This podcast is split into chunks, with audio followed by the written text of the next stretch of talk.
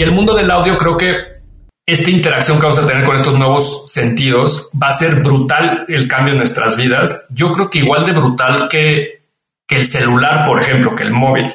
Yo creo que va a ser un cambio así de drástico. Y, sobre todo porque llevamos muchos años frustrados, muchas décadas, en que las computadoras no nos entienden. ¿no? Este, y ese es como el ese es como el santo grial de la computación, hacer una computadora igual de inteligente que el hombre, pero no nomás en computing power, porque obviamente hoy son muchas veces más inteligentes que nosotros para procesar eh, información, pero más inteligentes en, toda esta otra parte humana que es en, razonar como personas, en los sentimientos y sobre todo en tener una conversación. Hola, has venido a escuchar nuestras historias, ¿verdad? Entonces, bienvenido a Cuentos Corporativos, el podcast donde Adolfo Álvarez y Adrián Palomares hacen de juglares y nos traen relatos acerca del mundo de las empresas y de sus protagonistas.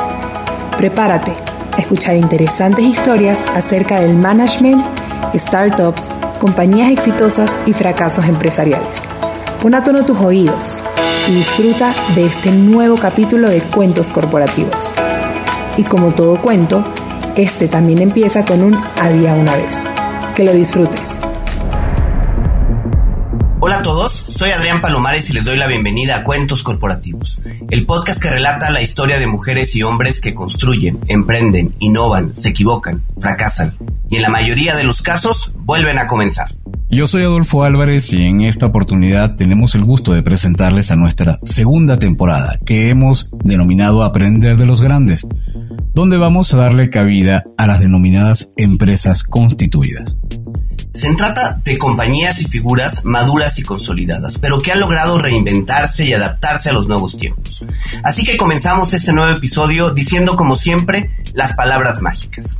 Había una vez un joven mexicano apasionado por la tecnología, al grado de que sus padres le negaban dinero para seguir comprando más y más accesorios para su computadora. Su pasión por YouTube lo inició en el desarrollo de las páginas web, actividad que compaginaba mientras estudiaba ingeniería industrial en la Universidad Panamericana y posteriormente una maestría en finanzas en la misma institución. Su enfoque a la innovación y a la tecnología lo llevan a fundar en el año 2004 Element, una de las principales agencias de transformación digital de servicio completo en México, con la cual ha realizado más de 15.000 proyectos y campañas digitales para clientes como Spotify, Microsoft, YouTube, Walmart, Telcel, Doritos, Home Depot y para de contar, entre muchas otras compañías que realmente han decidido disfrutar del elemento digital de Element. Jerónimo Ávila es cofundador de Sonoro, una compañía de medios global que tiene como objetivo crear el contenido más buscado para los consumidores latinos e hispanos globales, con sede en Los Ángeles y México. Ahora lo interesante es que Jerónimo no solamente ha entrado en el mundo digital, eh, como lo conocemos, web, sonido, además, hace unos años, comenzó un proyecto denominado InSpark. Este proyecto estaba orientado a lo que es el tema del techno-entertainment o techno-entertainment. Ya Jerónimo nos lo dirá cómo se realmente pronuncia. Y este está enfocado a inspirar a la gente mediante tecnología. Y adicionalmente, por si fuera poco, es presentador de Branded, un podcast muy importante de marketing y su proyecto más, más, más importante, padre de cuatro hijos. Bienvenido, Jerónimo, a Cuentos Corporativos. Adriana Adolfo, un gusto platicar con ustedes. Gracias por la invitación.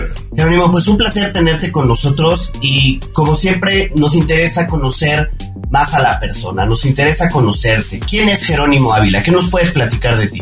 Pues mira, soy un apasionado de la tecnología, soy un tecnólogo, más allá de ingeniero, de lo que sea que haya estudiado, creo que mi pasión está en la tecnología y, y, creo que lo que he podido hacer en mi carrera pues un poco es el reflejo de cuando algo te gusta tanto, cuando algo lo disfrutas tanto, pues solito se va acomodando el camino de, los proyectos, de, de, las cosas que uno puede ir haciendo. Y he tenido la gran fortuna siempre de hacer lo que más me gusta, de disfrutar muchísimo mi trabajo, cada uno de los proyectos en los que he estado involucrado Y entonces ah, soy una persona muy apasionada, me gusta mucho eh, la bicicleta, el ejercicio en, en, los exteriores, en los outdoors y como bien dice además pues papá de tiempo completo de cuatro hijos.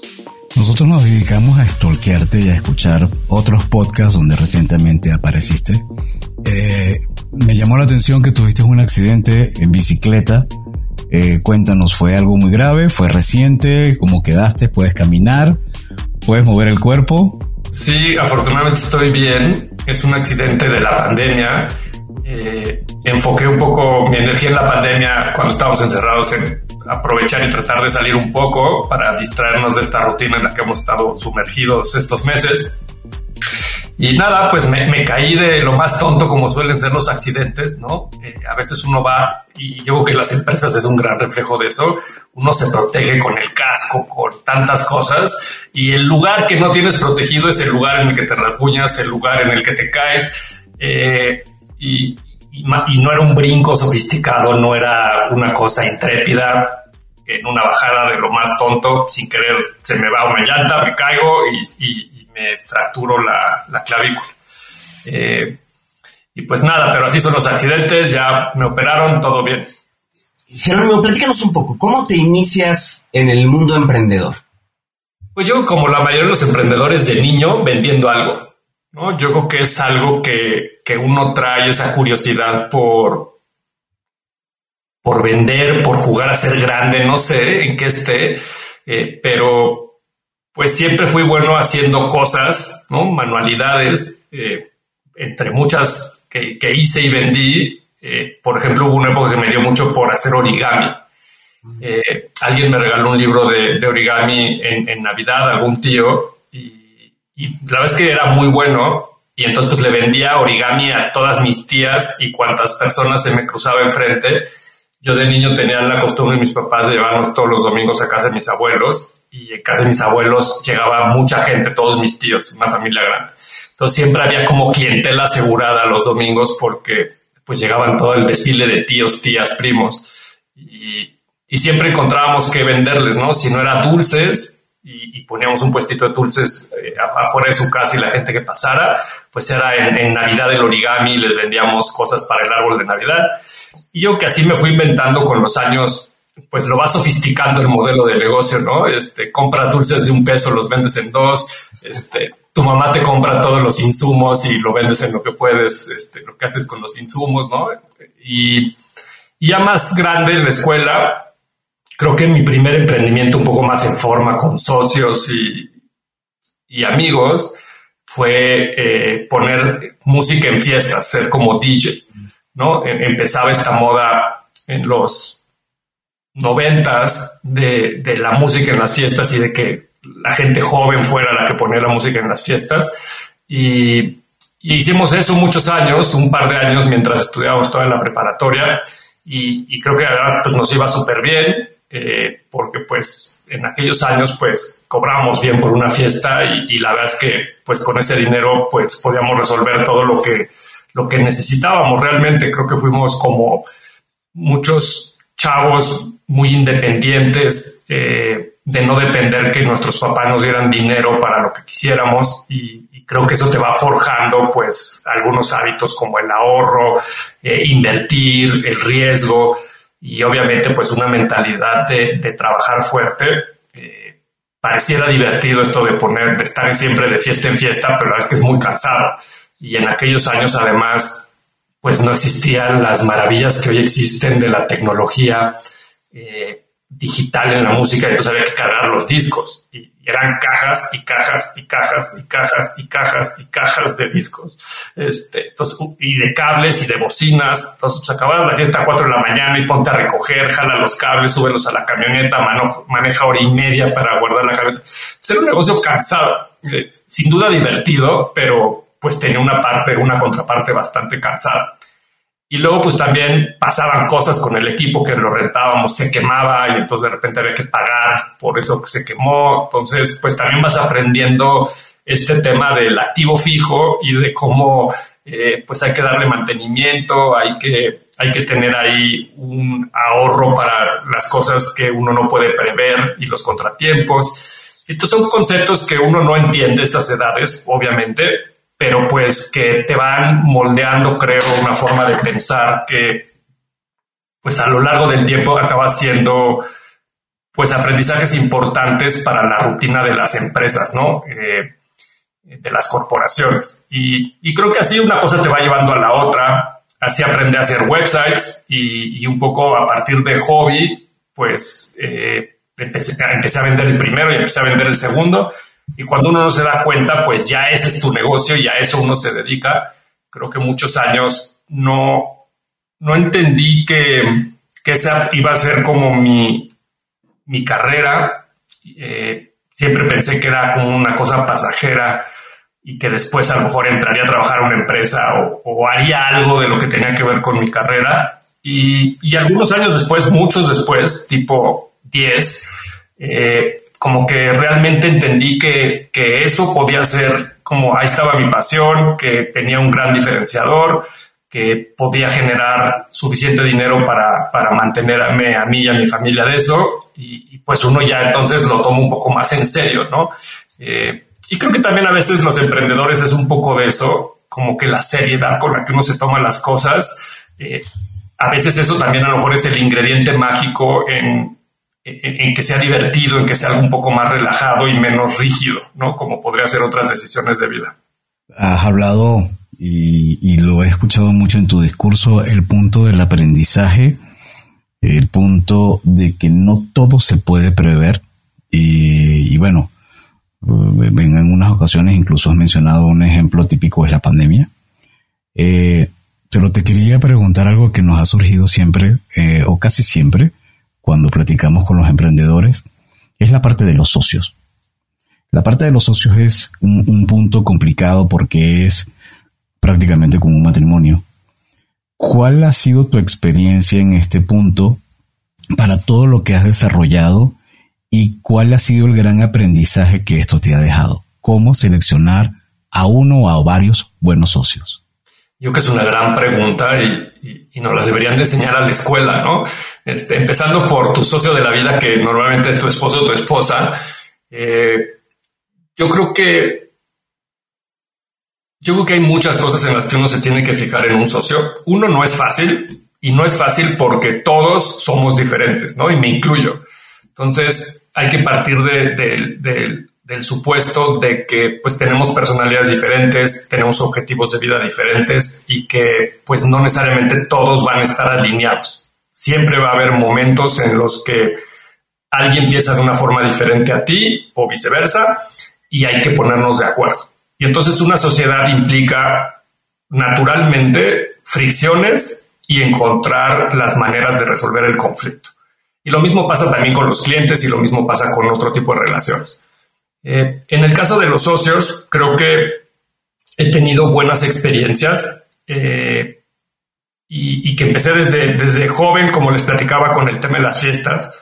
Me acuerdo que nuestro primer gran desencuentro fue cuando acabó la prepa y todo el mundo nos íbamos a una universidad diferente y entonces, ¿y ahora qué vamos a hacer? ¿No? Y, y eso creo que refleja mucho lo que, lo que acaba pasando más tarde en, otro tipo de, empresas, porque pues a veces los negocios nacen en un momento de vida donde todo está alineado y todos pensamos igual y todos queremos lo mismo, pero conforme pasa el tiempo y los años, eso va cambiando. Y es normal porque uno va madurando, uno va aprendiendo otras cosas, tiene otros intereses, tienes hijos, te casas, te divorcias, se pueden pasar muchas cosas en la vida de las personas que van haciendo que las prioridades de nuestras vidas sean distintas, ¿no? En aquellos años, pues era irnos a una universidad, que además era una decisión bastante eh, normal para la edad en la que vivíamos, pero que jamás pensábamos que iba a afectar tanto el negocio, ¿no? Y, y, obviamente después de, de, pocos meses, pues es algo que ya no perduró porque pues llegas a la universidad, empiezas a conocer otro tipo de gente, tienes otros amigos y cada quien de forma natural pues va agarrando una comunidad distinta eh, a la que quiere pertenecer y haciendo otras actividades y entonces pues ya no teníamos la misma digamos tiempo disponibilidad que habíamos tenido antes cuando estábamos en la misma escuela, ¿no? Y algo tan simple como eso de ejemplo, pues creo que más adelante pues va pasando lo mismo. Eh, me ha tocado socios donde pues un tema médico les cambia la, la, forma en la que ven la vida y tienen otras prioridades y, y pues también uno tiene que entender que esa persona pues a hoy quiere algo diferente y aunque no se alinee a lo que habíamos pensado, platicado, construido, pues hay que hacer un cambio, ¿no? Y a veces esos cambios cuestan mucho trabajo, duelen, eh, a veces son para bien, a veces son para mal, pero pues yo soy muy consciente de que tenemos poco control de muchas cosas en nuestras vidas, ¿no? Eh, y, y creo que cuando, cuando te das cuenta que la vida está llena de cambios y muchos de esos cambios uno no los puede controlar, la pandemia podría ser un ejemplo de eso, pues entonces hay que dejarse ir, ¿no? Un poco con lo que te va tocando y, y más bien verlo como, pues todo el tiempo hay que estar resolviendo, resolviendo, resolviendo lo que nos va tocando, lo que nos va enfrentando la vida y, hay que hacerlo con buena cara y con la mejor actitud y tratar de salir adelante de la mejor manera, ¿no? Yo creo que los que son buenos emprendedores, sin duda una de las características tendría que ser saber resolver los problemas a los que se va enfrentando, porque todo el que, eh, que emprende le va a tocar un problema, seguro.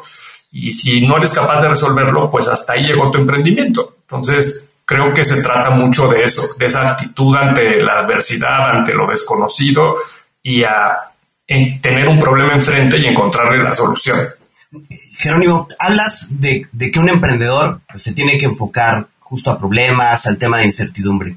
Pero en tu caso, al ser un tecnólogo apasionado, tus negocios van muy enfocados a innovación y claramente incluye un riesgo mayor de esta incertidumbre, de estos problemas. ¿Cómo identificas de pronto tendencias que, te gustan, como el hacer páginas web, como el tema de música, a lo mejor como el sonido, pueden convertirse en ser realmente una oportunidad de negocio, que es algo que vale la pena meterse, que vale la pena emprender. Yo creo que uno no sabe al principio, o al menos yo no lo supe al principio. Creo que es un tema de, de hacer lo que te apasiona y creo que en ese sentido tuve suerte de que me apasionara una industria que iba a florecer por los últimos 20, 25 años, ¿no? Igual me pudo haber gustado la música o me pudo haber gustado la cocina. Eh, entonces yo creo que ahí sí hay un poco de, de serendipity en el sentido de estar en el lugar correcto, en el momento correcto. Creo que de repente vemos en historias como Bill Gates o Steve Jobs, hay muchos ejemplos de ese tipo de cosas o de muchas compañías de tecnología, ¿no? Los grandes fundadores como Zuckerberg, los fundadores de Google. Entonces creo que pues estuve en el lugar correcto en términos de en la época en la que eso empezaba, tuve la oportunidad de aprender cuando había poca competencia.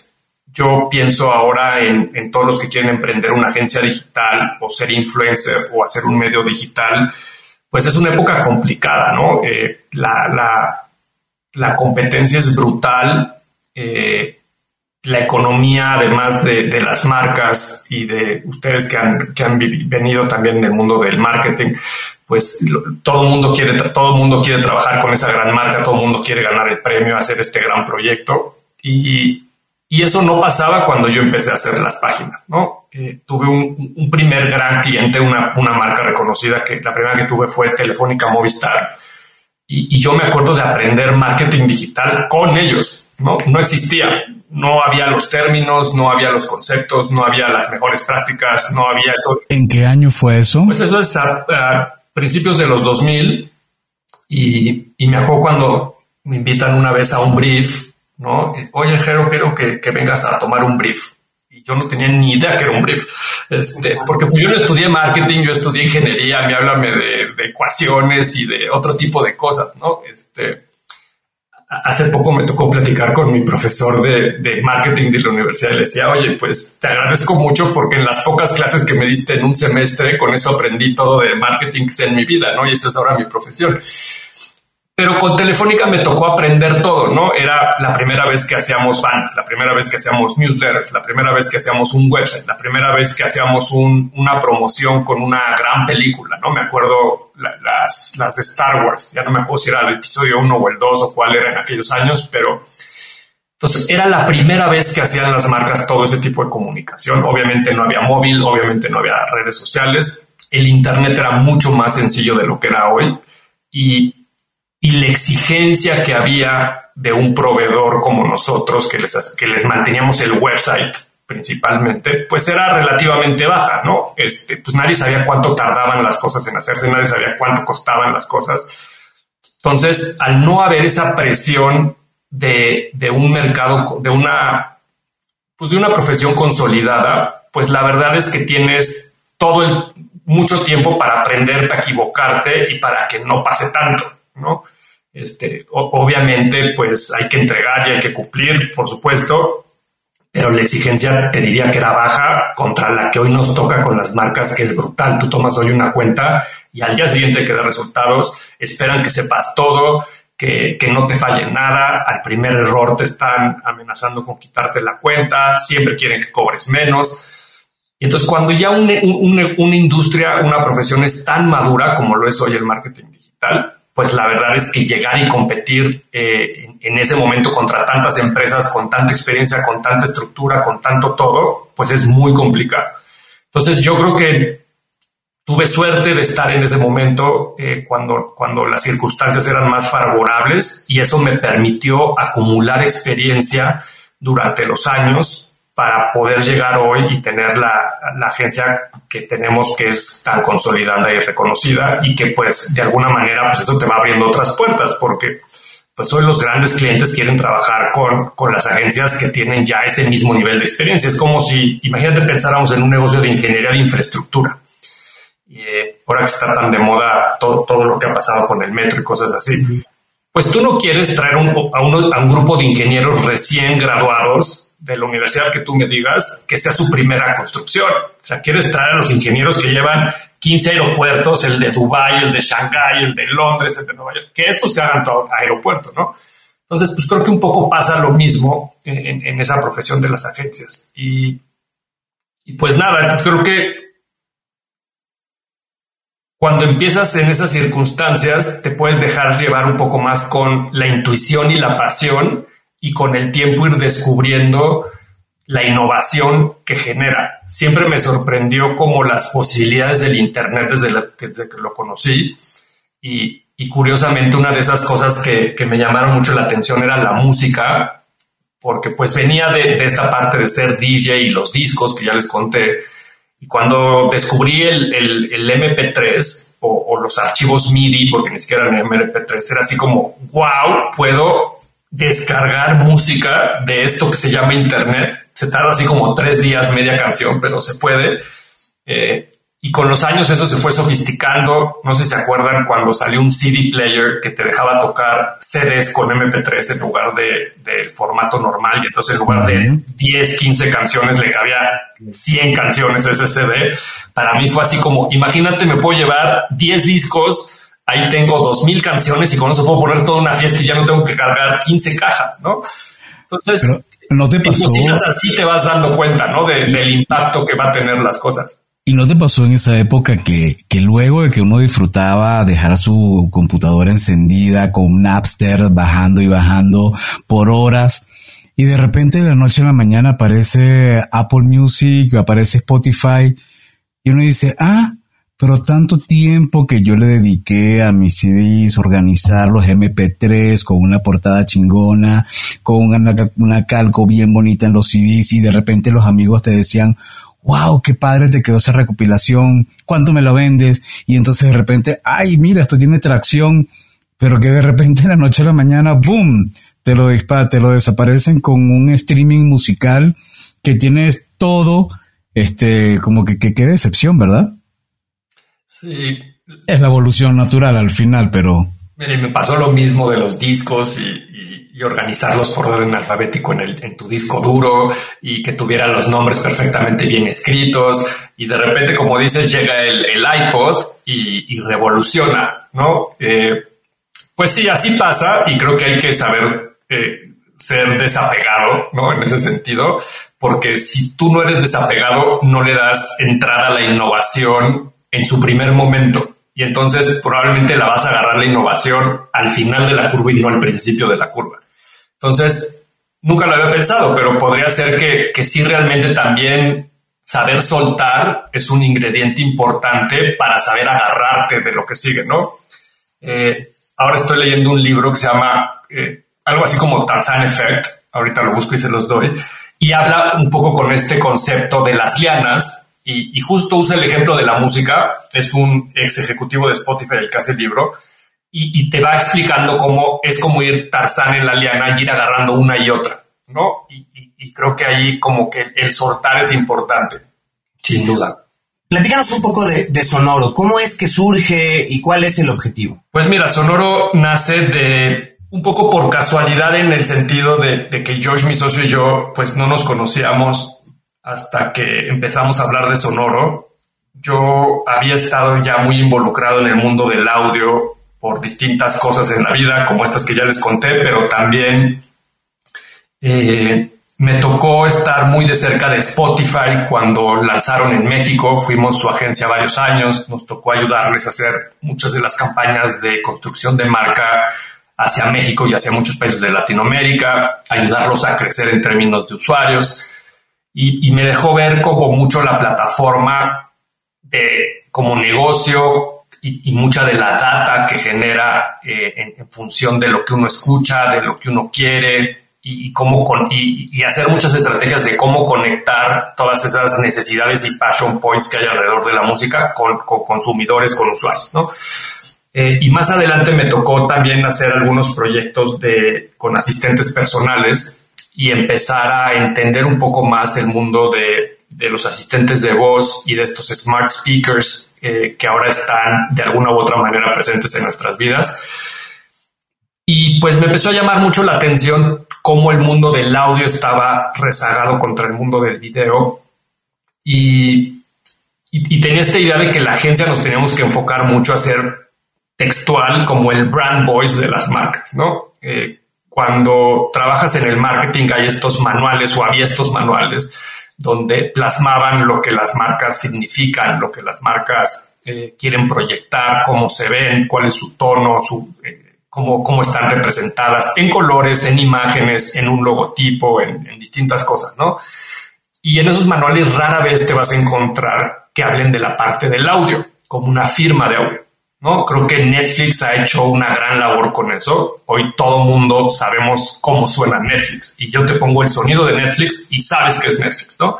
Eh, Mac lo ha hecho muy bien. Eh, eh, Steve Jobs creo que tenía esta visión del marketing integral y la construcción de marca de una forma más transversal.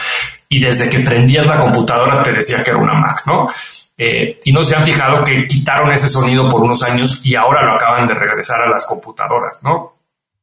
Entonces me llamaba mucho la atención cómo especializarnos en ese tema de, cómo las marcas construyen de forma sonora. Eh, y empecé a investigar, empecé a entender, a leer, empecé a explorar con algunos clientes si esos proyectos les llamaban la atención y, encontré que podría ser un, un, buen camino hacia el futuro, ¿no? Siempre la agencia ha intentado que vayamos explorando nuevas fronteras del Internet, como yo les llamo, y, a veces encontramos un negocio que puede hacerse de eso y a veces no, ¿no? También a veces pasa en esto de la innovación que, que, hay muchas cosas que brillan, pero pues a la hora que te acercas, pues no es tan valioso como uno pensaba, ¿no? Y, y creo que cuando nos presentaron, nos presentó un, amigo en común, a George y a mí, y, los dos teníamos esta inquietud de explorar el mundo del audio, él mucho más claro que en el mundo del podcast.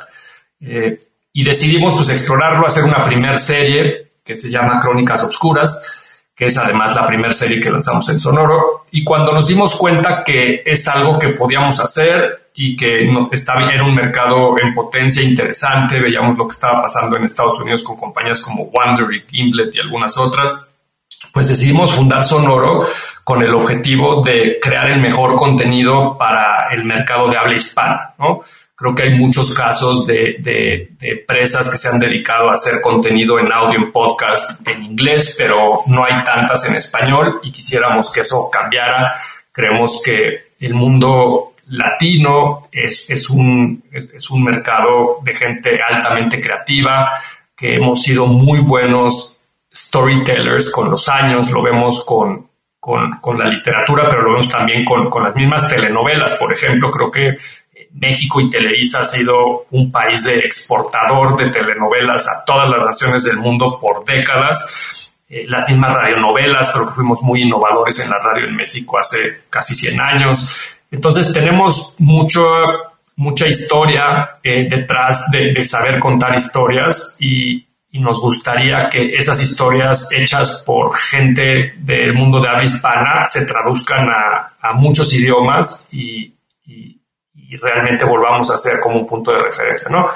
Y por otro lado, vemos que el mundo del contenido en general, no solo en el mundo del audio, está en una época de oro, está en un boom importante. Creo que a la hora que vemos lo que pasa con las compañías de streaming como Netflix, Amazon Video, Disney Plus, Paramount, HBO Max o las que quieran sumar en esa lista, eh, pues empieza a haber una competencia importante en este ecosistema, eh, empieza a haber una demanda que pareciera insaciable por querer ver más contenido y mejor contenido.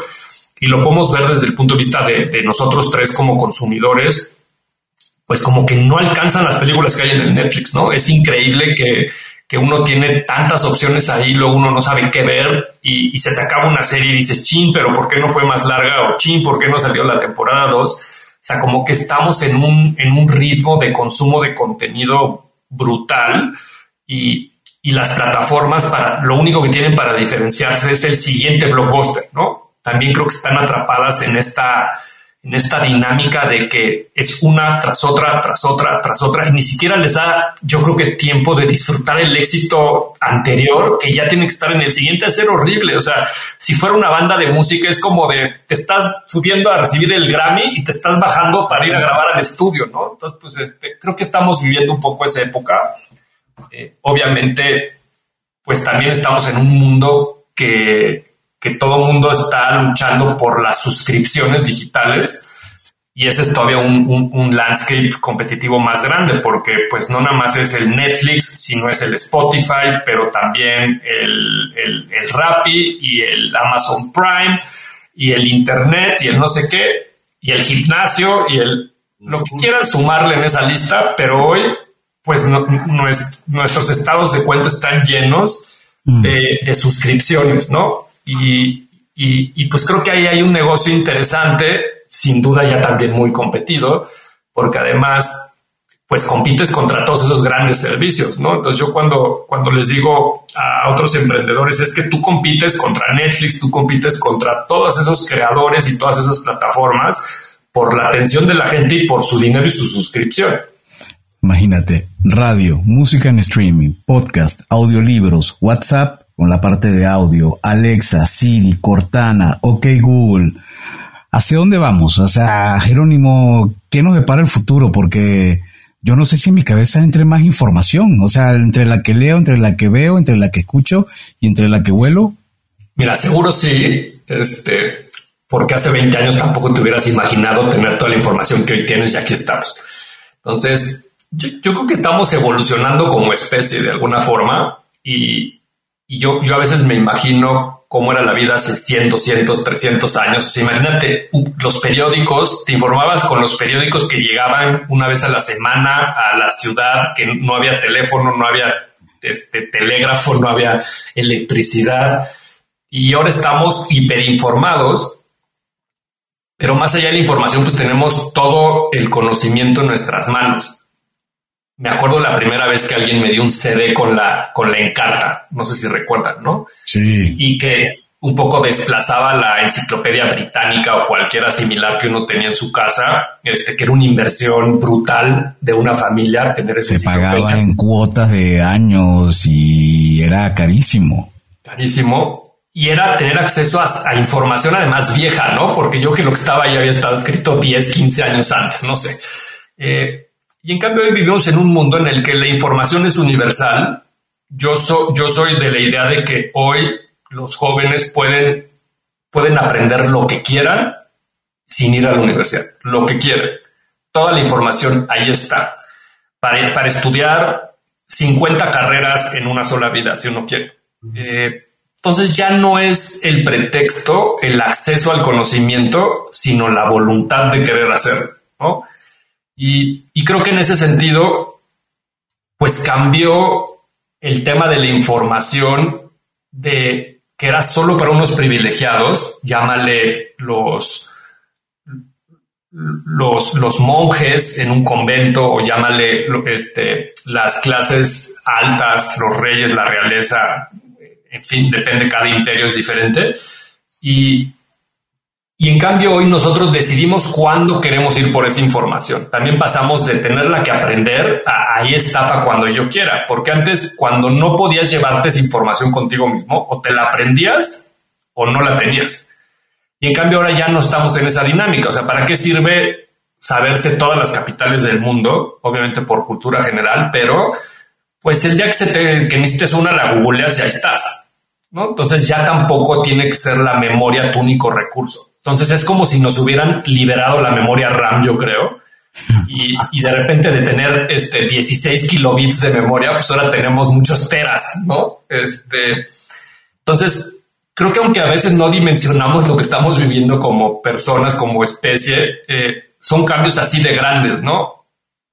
Yo creo que sin duda acabaremos siendo robots de, de alguna manera, ¿no? Con oídos biónicos, con vista de night vision. Eh, ahora que me pasó mi cirugía del hombro, pues a lo mejor un brazo robótico, ¿por qué no?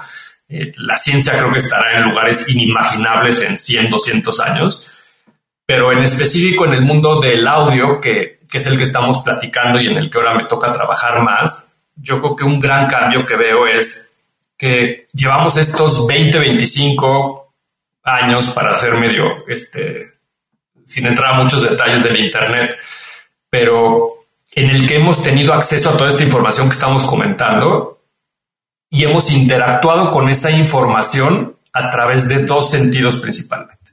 El del tacto, con los teclados y en, años recientes con el touch screen en pantallas táctiles y toda la información nos la regresa el sistema hacia los ojos, ¿no? Es un tema visual, en texto, en imágenes, en video, pero los ojos es, digamos, con lo que nos nutrimos principalmente de esa información.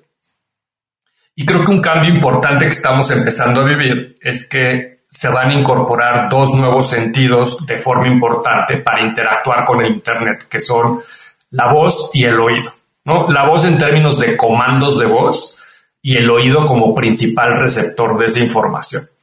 Eh, no quiere decir que sea uno u otro, probablemente va a ser un híbrido, no hay una mezcla de eso y dependerá qué tipo de información y el momento de consumo en el que la estás accediendo, pues cómo te la van a entregar. Y a mí me encanta la ciencia ficción por eso, porque la ciencia ficción creo que es el mejor reflejo de la innovación futura, porque pues uno no hay restricciones, o sea, nadie te dice que no se puede cuando estás haciendo el guion de una película del futuro y, y todas las posibilidades son, son, pueden ser reales, pueden ser posibles y a veces la ciencia ficción es el mejor insumo para la ciencia y para la ingeniería para preguntarse por qué no o cómo sí, ¿no? Y verlo desde los coches que vuelan, ¿no? O, o si uno ve Back to the Future, de repente hay escenas. Pues el patín todavía no nos llega bien, ¿no? O sea, como que hay unos vemos que uno no sabe si son este, reales o no reales, pero de repente ves esta escena cuando corren a, a, a cuando lo corre el japonés al papá como en una videoconferencia, que hacer una videoconferencia como lo que están haciendo ustedes nosotros tres hoy día era impensable hace 20 años. Y, y de repente un fax, ¿no? Este, dos cosas así, creo que de repente la ciencia ficción es muy buena para, para dejarnos echar a volar la, la imaginación sin, sin, tantos juicios y a veces ahí hay ideas interesantes. Y, el mundo del audio creo que esta interacción que vamos a tener con estos nuevos sentidos va a ser brutal el cambio en nuestras vidas. Yo creo que igual de brutal que que el celular, por ejemplo, que el móvil.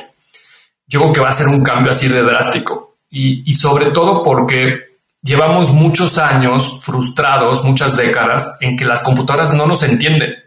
¿No? Este, y ese es como el ese es como el santo grial de la computación, hacer una computadora igual de inteligente que el hombre, pero no nomás en computing power, porque obviamente hoy son muchas veces más inteligentes que nosotros para procesar eh, información, pero más inteligentes en, toda esta otra parte humana que es en, razonar como personas, en los sentimientos y sobre todo en, tener una conversación.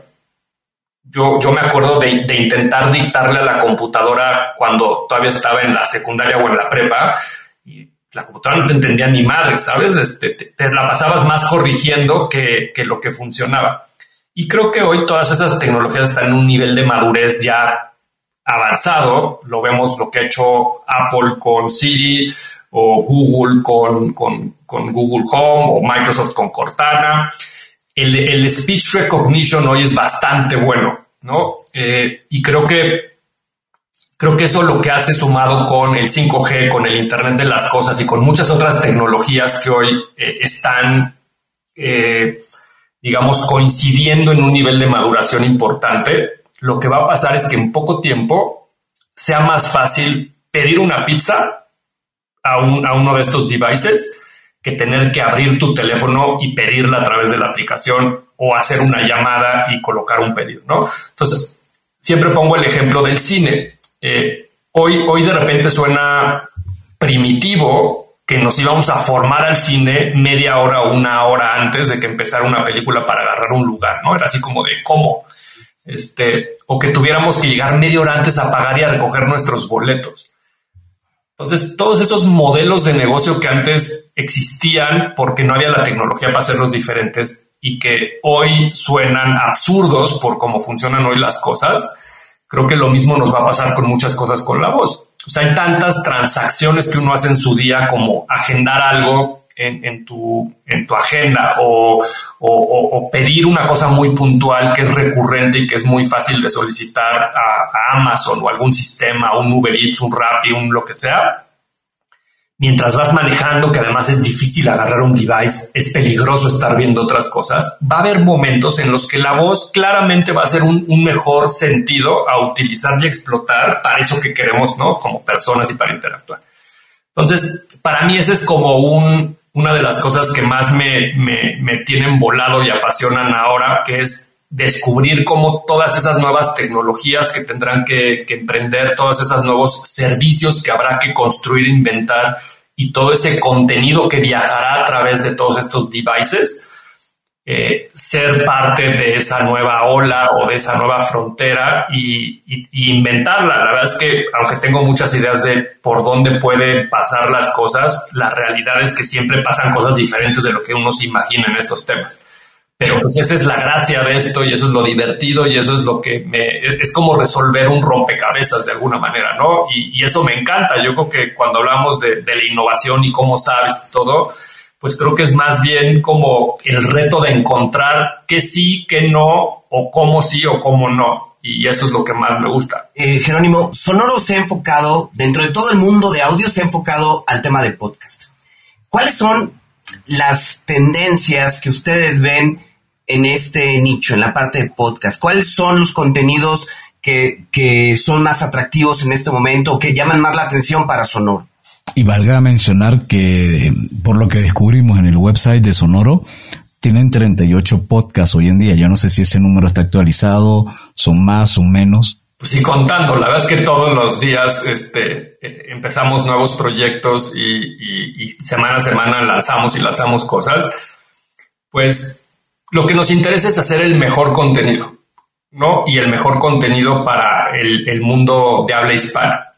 Y, y eso, pues, atrás tiene, aunque pareciera una definición fácil, la verdad es que es muy complicado, porque eso lo que requiere es ir al ritmo de, del mercado en función de lo que es relevante y lo que conecta con las audiencias. Y eso es difícil de lograrlo con consistencia en el tiempo. O sea, como, como muchas de las cosas del Internet, pues no es fácil, pero muchos logran hacer una cosa que se vuelva viral o un proyecto que de repente logre mucha relevancia, demanda, audiencia, engagement, views, llamémosle como quieran al éxito, pero hacerlo de forma consistente no es tan sencillo. Y creo que ahí es donde entra la ciencia de medir las cosas y de estar probando cosas diferentes todo el tiempo y, y estar abiertos a que hay ideas que no prosperan y hay que saber también cuándo decir que no a las ideas o cuando terminar con los proyectos para tener el tiempo y los recursos y el foco para ir al siguiente. Creo que se, tarda, se trata mucho de eso. Creo que el podcast está en una etapa eh, bastante inicial como formato. Yo, yo me gustaría que lo piensen como los primeros, no años, meses cuando nació YouTube, ¿no? Este, o sea, estamos en los primeros días, en las primeras horas de la creación. Este, y, creo que así como hemos visto madurar otro tipo de, formatos como los blogs, ¿no? Me acuerdo cuando nacieron los blogs, había esta moda de que todo el mundo quería tener su blog, ¿no? Yo creo que estamos viviendo igualito, pues ahora todo el mundo quiere tener su podcast. Eh, y, después con los youtubers, ¿no? Eh, los youtubers todavía creo que se profesionalizó un poco más rápido que los, que los bloggers, por ejemplo. También porque creo que el, Internet y, el, y el, ecosistema de los creadores ya tenía una madurez mucho más grande. Habrá que ver eso cómo, cómo de repente eh, afecta el tema de los podcasters. yo creo que también el tema del audio va a pasar en dos o tres años lo que pasó en diez años en el video. Entonces creo que vamos a ver una aceleración muy importante de eso. Y, y si partimos de esos supuestos, pues en realidad lo que vamos a ver en el mundo de los podcasts en los siguientes meses son cambios muy repentinos de estilos, de formatos, de temáticas. Sin duda la competencia va a empezar a ser brutal. Eh, aunque ahora hay miles de podcasts, eh, dicen que en más de un millón, eh, pues en realidad si lo comparas contra los creadores de otras plataformas como YouTube, pues no es nada, ¿no? O sea, la competencia aquí es pecata minuta contra la que hay en otros ecosistemas digitales. Y creo que al final también el podcast tiene un tema que es de el contenido que es más efímero del contenido que te aporta alguna idea y algún conocimiento específico. Entonces yo empezaría a distinguir los contenidos por eso. No es lo mismo las noticias eh, o, una plática casual eh, sin mayor objetivo que pasar un rato, que de repente estar tocando temas que sí te dan un crecimiento personal, que sí te, te, dan información de algún tipo que te hace una mejor persona y se vuelven hasta más educativos que, entretenidos, ¿no? Entonces creo que ahí empieza a haber una diferencia eh, nos gusta en Sonoro pensar que los proyectos en los que estamos aportan algo allá afuera, sean con diversidad de ideas, sean formatos que alguien no ha explorado, sean temáticas poco tratadas allá afuera. Y, y lo que queremos al final es, si queremos crear el mejor contenido, tenemos que encontrar la manera de ser relevantes todo el tiempo. Y y ese pues, es un viaje que estamos arrancando, que estamos empezando a lanzar proyectos de distintos tipos, así como tenemos casi 40 shows semanales, pues estamos también con un plan ambicioso de lanzar muchas series. La primera que ya les conté de Crónicas Obscuras, que un poco fue nuestro proof of concept de Sonoro, pero hemos lanzado Cuentos Increíbles, que es la franquicia más grande de Kids and Family en español. Hemos lanzado El Instante, que es una comedia romántica que retrata el amor moderno. Justo ahora estamos lanzando la tercera eh, temporada, además con un especial para Pride. Y lanzamos Toxicomanía de la mano de Luis Gerardo Méndez en abril, que fue un éxito impresionante. Es la primera serie en español que llega a los charts en Estados Unidos. Estamos por lanzar en ya un mes nuestro primer proyecto de la mano con iHeartRadio en Estados Unidos es una serie que se llama La Princesa de Southbridge, es una serie en español y en inglés con un cast triple A en ambos idiomas y es nuestra, nuestra forma de, de inventar la telenovela en, en, formato de podcast, ¿no? Y así traemos eh, más de 20 proyectos que estaremos lanzando en los siguientes meses en distintos frentes, temáticas, formatos, colores, tamaños y sabores. ¿Traes algún formato especial que, que hoy en día he visto que están utilizando las marcas, que es hacer podcast acerca de su historia? Eh, y, no en ese tono documental aburrido que uno veía, no, don fulano de tal fundó tal empresa gracias al trabajo y a que dejó las uñas en la tierra, etcétera. No, es más en una onda real de storytelling donde eh, se siente que hay un tono como realmente fuera una serie, pero hablando de una marca. ¿Eso te ha tocado trabajarlo? No hasta ahora. Eh, creo que es una... Lo que nos va a pasar es que creo que cuando algo se pone de moda, todo el mundo quiere empezar a probar cosas, ¿no? Unas cosas hacen sentido, otras no tanto, unas funcionan, unas no funcionan. Y, yo creo que las marcas siempre suelen ser como estos, eh, estos entes económicos que siempre quieren aprovechar estas modas para capitalizarlas en términos de la comunicación o de alguna manera, ¿no? Eh, lo vemos con los influencers, lo vemos con, con, social media, lo vemos con muchísimas cosas. Eh, sin duda las marcas eh, son uno de los actores que estarán en el ecosistema del audio de los podcasts que intentarán capitalizarlo y habrá muchas maneras, ¿no? Desde tener audio ads o, o sponsorear programas o menciones o hacer brand content. Y en esa categoría de brand content creo que habrá muchos estilos como lo hay en los géneros del cine, ¿no? Este, habrá marcas que se van por la comedia, habrá marcas que se van por el terror, habrá marcas que se van por películas de acción. Entonces aquí es igual, habrá quienes se retratan en una biografía porque creen que eso les ayuda a la construcción de marca en alguna manera, a lo mejor retratan su responsabilidad social, en cómo cuidan al planeta. Cada marca tiene un problema distinto a resolver o una percepción que quiere cambiar. Habrá otras que se recarguen más en los passion points que, que, tienen sus, sus marcas. Puede ser la música, pueden ser los deportes, puede ser la comida, puede ser qué sé yo. Entonces, creo que lo que vamos a ir viendo es distintas combinaciones de cómo las marcas pueden estar metidas en el contenido. Creo que ha sido interesante cómo Netflix ha logrado crear estas, estas series con ciertos sponsors. Me ha tocado ver a Corona, que es una marca que me ha tocado trabajar varios años con, con, eh, en la agencia, que pues cómo vas haciendo el product placement. No sé si vieron esta última temporada de, de, la serie Luis Miguel, pero hay varias escenas donde replican el comercial icónico de Corona en los noventas en un yate y entonces eso se vuelve una escena dentro de la serie eh, y donde pues ves el product placement de Luis Miguel con, tomándose una corona.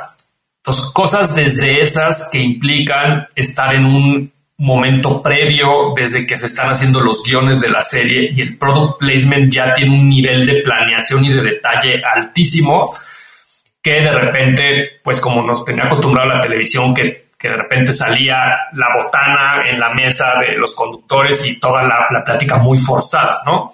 Club de Cuervos creo que es otro gran ejemplo de cómo hicieron eso. Entonces, creo que de repente hay, hay marcas que ese es su acercamiento y hay marcas que es yo voy a hacer una película completa, ¿no? Entonces creo que lo que, lo que vamos a ver que pasa en los siguientes eh, meses, años, es la iteración de todas esas posibilidades y combinaciones y las marcas aprenderán cuáles les funcionan mejor que las otras. La verdad es que creo que hoy no hay un playbook de qué hacer o qué no hacer. Yo creo que todo, en, en el mundo de los podcasts, todo está por inventarse. O sea, yo creo que no vamos ni al 10% del loading. Jerónimo, en cuentos corporativos tenemos unas preguntas obligadas. ¿Te gustan los cuentos? Me encantan los cuentos, no los leo como los que le suelen contestar aquí en el programa, y, pero hay dos cuentos corporativos empresariales que me encantan, que es el cuento de Steve Jobs y la manzana de Apple y el cuento de Elon Musk que quería llegar a Marte. Y son dos historias de emprendedores y empresarios que admiro mucho, pero que además creo que retratan mucho de lo que hemos hablado hoy, de la innovación, de romper las reglas, de aprender, de crear mercado y que de repente son dos personas que en sus historias, en sus cuentos, todo el mundo pensaba que estaban locos, ¿no? Y que no iban a lograr lo que lograron y cambiaron al mundo. Hoy Apple es la empresa que más valiosa del planeta y, y aunque Steve Jobs ya no está con nosotros, pues imagínate qué grande era su visión y qué grande fue su forma de hacer innovación y de ver hacia el futuro, que aun cuando él no está, su empresa sigue ayudándonos de formas inimaginables a alcanzar todas estas locuras de lo que hemos hablado hoy, ¿no? Y yo creo que Elon Musk, eh, pues también probablemente ya la historia lo juzgará, ¿no? Pero no, no, sabemos si es como el supervillano de la historia de Marvel y que va a acabar con el planeta o si nos va a salvar realmente y nos va a llevar a Marte cuando este planeta ya no nos sirva. Pero pues creo que es una historia interesante porque sí está cambiando las reglas de muchísimas cosas, desde los coches autónomos y eléctricos con Tesla, pero sin duda SpaceX para mí es como una, una visión interesante de de que los humanos tenemos que llegar a otro lugar y, creo que hoy no puede haber una frontera más grande para la humanidad que ir a conquistar otros planetas. O sea, siento que no hay un reto más grande en el que alguien se lo pueda poner y creo que él se lo puso y lo está logrando y le está ayudando hoy a la NASA a llevar a los astronautas a la estación espacial y va a ser probablemente la primera persona que colonice Marte. Se me hace un cuento increíble. Ahí está peleando con Sir Richard Branson, ¿no? Para ver quién ahí va a ahí van, ahí van. Este, uno más loco que el otro, pero este, se me hacen historias padrísimas esas que contar y que estudiar y, y, y, como aquí con las palomitas ver cómo, cómo es el desenlace. Y algún libro que, ah, así como Steve Jobs o, o mm, estos te han inspirado Elon Musk, algún libro que también haya servido de inspiración, que te haya servido como punto de cabecera para reflexionar sobre lo que has trabajado, has emprendido, has desarrollado? Pues mira, me encanta la trilogía de, de Yuval Noah de Sapiens, Homo Deus y 21 lecciones del siglo XXI. Y les voy a decir por qué. Creo que cuando uno quiere ver al futuro, de repente Sapiens es un libro que me ayudó a tener perspectiva del pasado. Y esto que les decía al principio de que tenemos poco control de las cosas, creo que ese libro te deja clarísimo cómo cuando uno ve la historia en décadas o en siglos o en milenios, pues de repente estas pequeños innovaciones como la que estamos viviendo o problemas como la pandemia, pues te das cuenta que no es la primera vez, no es la última, que siempre lo hemos superado y te da un poco más de perspectiva del problema que uno tiene enfrente. Y Creo que Homo Deus al final pues es al revés, es la proyección hacia el futuro, eh, un poco como la humanidad va a evolucionar como especie en otro planeta, como cyborg, no sé, pero así como vemos hoy a los sapiens, a los cavernícolas como más parecidos a los changos que a nosotros que estamos con toda esta conectividad del Internet y con todas estas tecnologías, pues yo creo que los humanos en mil años nos van a ver como nosotros de estos tres locos que se juntaban a platicar enfrente de una pantalla y un micrófono, o sea, ¿en qué pensaban, no? Entonces, creo que son libros que a, los que les gusten imaginarse el futuro y para entenderlo quieran ir al pasado, se me hacen libros buenísimos, que además creo que son atemporales porque las ideas que están ahí plasmadas creo que son ideas bastante universales y que más allá de una coyuntura y de una moda, eh, pues dan mucha perspectiva. ¿Alguna aplicación móvil o gadget tecnológico que recomiendes? Los AirPods. Sí. ¿Eh? ¿Perdón? Los AirPods o cualquier audífono del estilo. La verdad es que yo creo que es, es, el gadget y la compra más valorada que he tenido en la pandemia. Eh, hmm. La verdad es que hemos estado tan conectados en Zooms y, en, y, en, y, trabajando a distancia que sin los AirPods, la verdad es que creo que no lo hubiera hecho eh, igual. Creo que además funcionan perfecto. Entonces, eh, si alguien que usa un iPhone, sin duda tendría que tener unos AirPods y alguien que usa Android, habrá otras opciones parecidas, pero ese se me hace un gran gadget de utilizar el audio y la voz, pero además de pues ayudarte en esta nueva normalidad de trabajo como la que estamos viviendo. Y mm, así como existen en tu figura Elon Musk y Steve Jobs desde el punto de vista de grandes entrepreneurs internacionales, si habláramos de empresas o de empresarios eh, latinoamericanos, eh, dos o tres que tú sugerirías seguirle la pista por lo que han estado desarrollando? Pues mira, estas últimas semanas hay, hay, hay un par que han estado muy sonados y que creo que es interesante lo que están haciendo. Eh, clip de Adolfo Babat, que además lo conozco hace muchísimos años desde, desde otro lugar y, y creo que es, es, padre cuando uno ve conoce a la persona detrás de la historia y creo que lo que ha hecho en términos de, fintech ha sido increíble. Eh, hace unos días anunciaron en el Nasdaq una evaluación de, no me acuerdo si era uno o dos billones de dólares de la compañía. La verdad es que creo que es algo impresionante de que sucede en Latinoamérica y sin duda es un, es un gran caso de éxito de la región. Creo que lo que está haciendo Bitso también está increíble y, y así como hablamos hoy del futuro del audio, creo que el dinero tiene un futuro bastante incierto e interesante y el blockchain como tecnología y las criptomonedas como un primer experimento de esta tecnología creo que es interesantísimo y creo que Bitso está justo al centro de esa de esa definición, ¿no? Este, quién sabe qué pase y, podríamos hablar todo un episodio del Bitcoin, pero eh, creo que ese es interesante. Y luego creo otro, otro que me llama mucho la atención es Rapid. Creo que eh, me ha tocado trabajar con muchos retailers como clientes con los años y, creo que son empresas muy grandes, muy poderosas y que de repente lleguen y, estos startups como Rappi o como Uber, que ya no están startup, pero y que reten a esos grandes eh, imperios que llevan este, los dinosaurios que llevan eh, conquistando 50 o 100 años el mundo, la verdad es que creo que es interesantísimo. Y creo que también son, son negocios Rappi que el otro día lo hablaba con alguien que creo que retan una cosa muy importante que es darnos tiempo. O sea, vivimos en un en un rush hoy de esta hiperconectividad que ya no tenemos tiempo para muchas cosas y creo que estos servicios, más allá de la conveniencia que traen eh, o, de la parte económica de si cuestan más o cuestan menos, creo que el tiempo que nos dan para hacer otras cosas es el gran valor agregado que tiene, ¿no? Y entonces es una economía de la atención y del tiempo también. Entonces me llama mucho la atención lo que está haciendo Rappi y, otro tipo de startups como ellos, pero bueno, ellos siendo eh, colombianos y, estando en el lugar en el que están, creo que pues sin duda eh, pueden representar mucho de la innovación y de estos empresarios eh, latinoamericanos. Jerónimo, si alguien de nuestros escuchas quisiera contactarte, quisiera seguir algún tema de, estos, ¿dónde puede hacerlo? ¿Dónde pueden llegar contigo?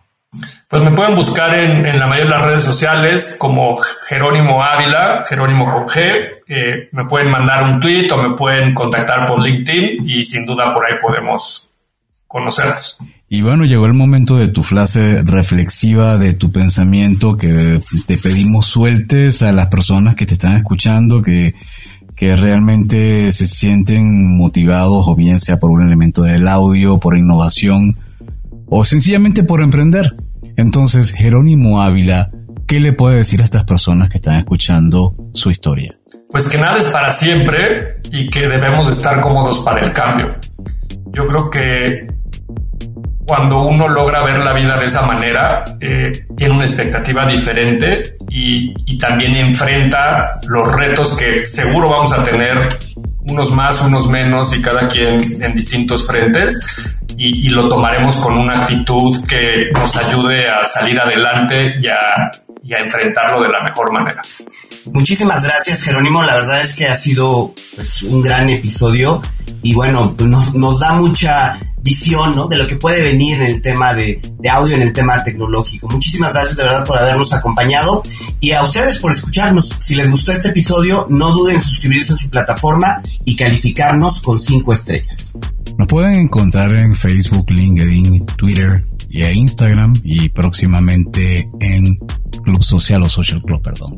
Que por cierto, ese es otro tema que nos daría para otro podcast, pero lo vamos a guardar para el próximo episodio. Y por supuesto nos pueden visitar en www.cuentoscorporativos.com. Les recordamos que Cuentos Corporativos es un podcast producido por Adolfo Álvarez y Adrián Palomares. La edición de sonido está a cargo de Audica Producción. Y como siempre decimos, las empresas, sin importar su origen, razón de ser o tamaño, tienen todas algo en común. Están hechos por humanos. Y mientras más humanos tienen, más historias que contar. Y todo cuento empieza con un había una vez. Nos escuchamos en el próximo capítulo. Muchas gracias, Jerónimo. Gracias, Jerónimo. Hasta luego, Adolfo Adrián, que estén muy bien. Gracias por habernos acompañado en este capítulo de Cuentos Corporativos. Ojalá que esta historia haya sido de tu agrado y sobre todo que te lleves ideas y experiencias que puedas aplicar en tu propio universo empresarial. Esperamos que nos escuches nuevamente y recuerda, todos los cuentos comienzan con un había una vez. Hasta la próxima.